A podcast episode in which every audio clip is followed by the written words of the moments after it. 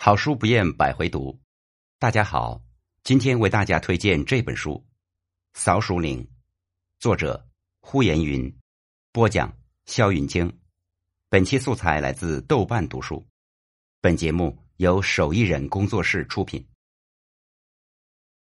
十年前，西郊发生导致四人死亡的连环凶杀案，当未满十八岁的周丽萍被捕之后。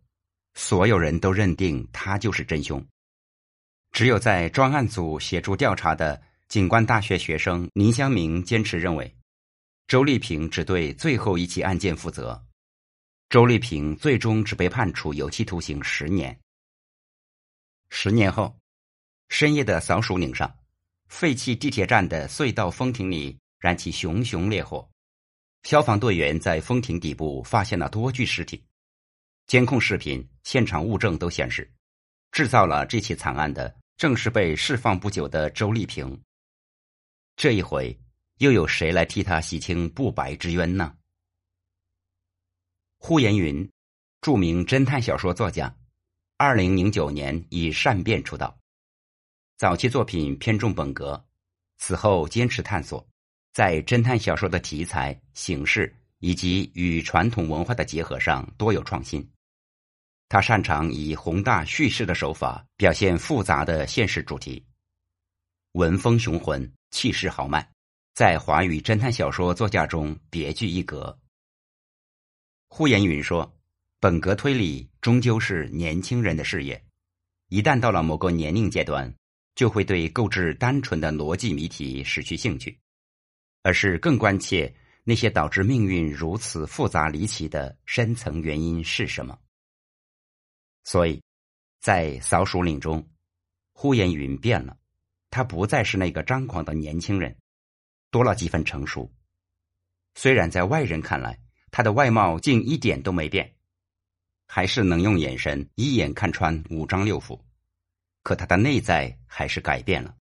在面对警察时，他会介意私家侦探不合法的身份；办案时老老实实，推理时也是少用逻辑，多用人性。甚至连办医疗保险的人情世故都懂了不少，就连侦探呼延云登场的时间也由后半段变成了前半段。扫树林中，呼延云难得的从头到尾都介入到案件之中，却没有快速的将案件解决，反而深陷这起谜案的泥沼之中。因为这一次，他不是在与一个高智商的残酷凶手做斗争，而是在与人性。和一起时代的悲剧抗衡。这种转变不仅是作者自身的原因，和读者也有很大的关系。也许学生时代的读者们还对四大推理社团一类的设定情有独钟，可随着时间的推移，更多的读者认为这样的人物设定中二、玛丽苏不符合现实。真要说现实，整个推理小说都是非现实的。何苦在虚构的浪漫世界中寻找现实主义呢？曾经的作家呼延云写书只为写得爽，现在随着年龄的增长，想要当一个成熟的作者了。作者不再写四大推理社团，不再写推理者，转而把更多的比例留在关注现实问题上。这种转变几乎迎来了清一色的好评。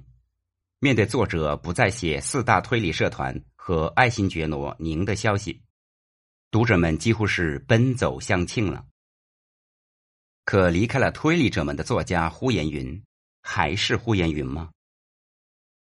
回到这本《扫鼠岭》上，这本书的主线，读过书的人都知道写的是什么，可还有一条暗线，是在写妥协。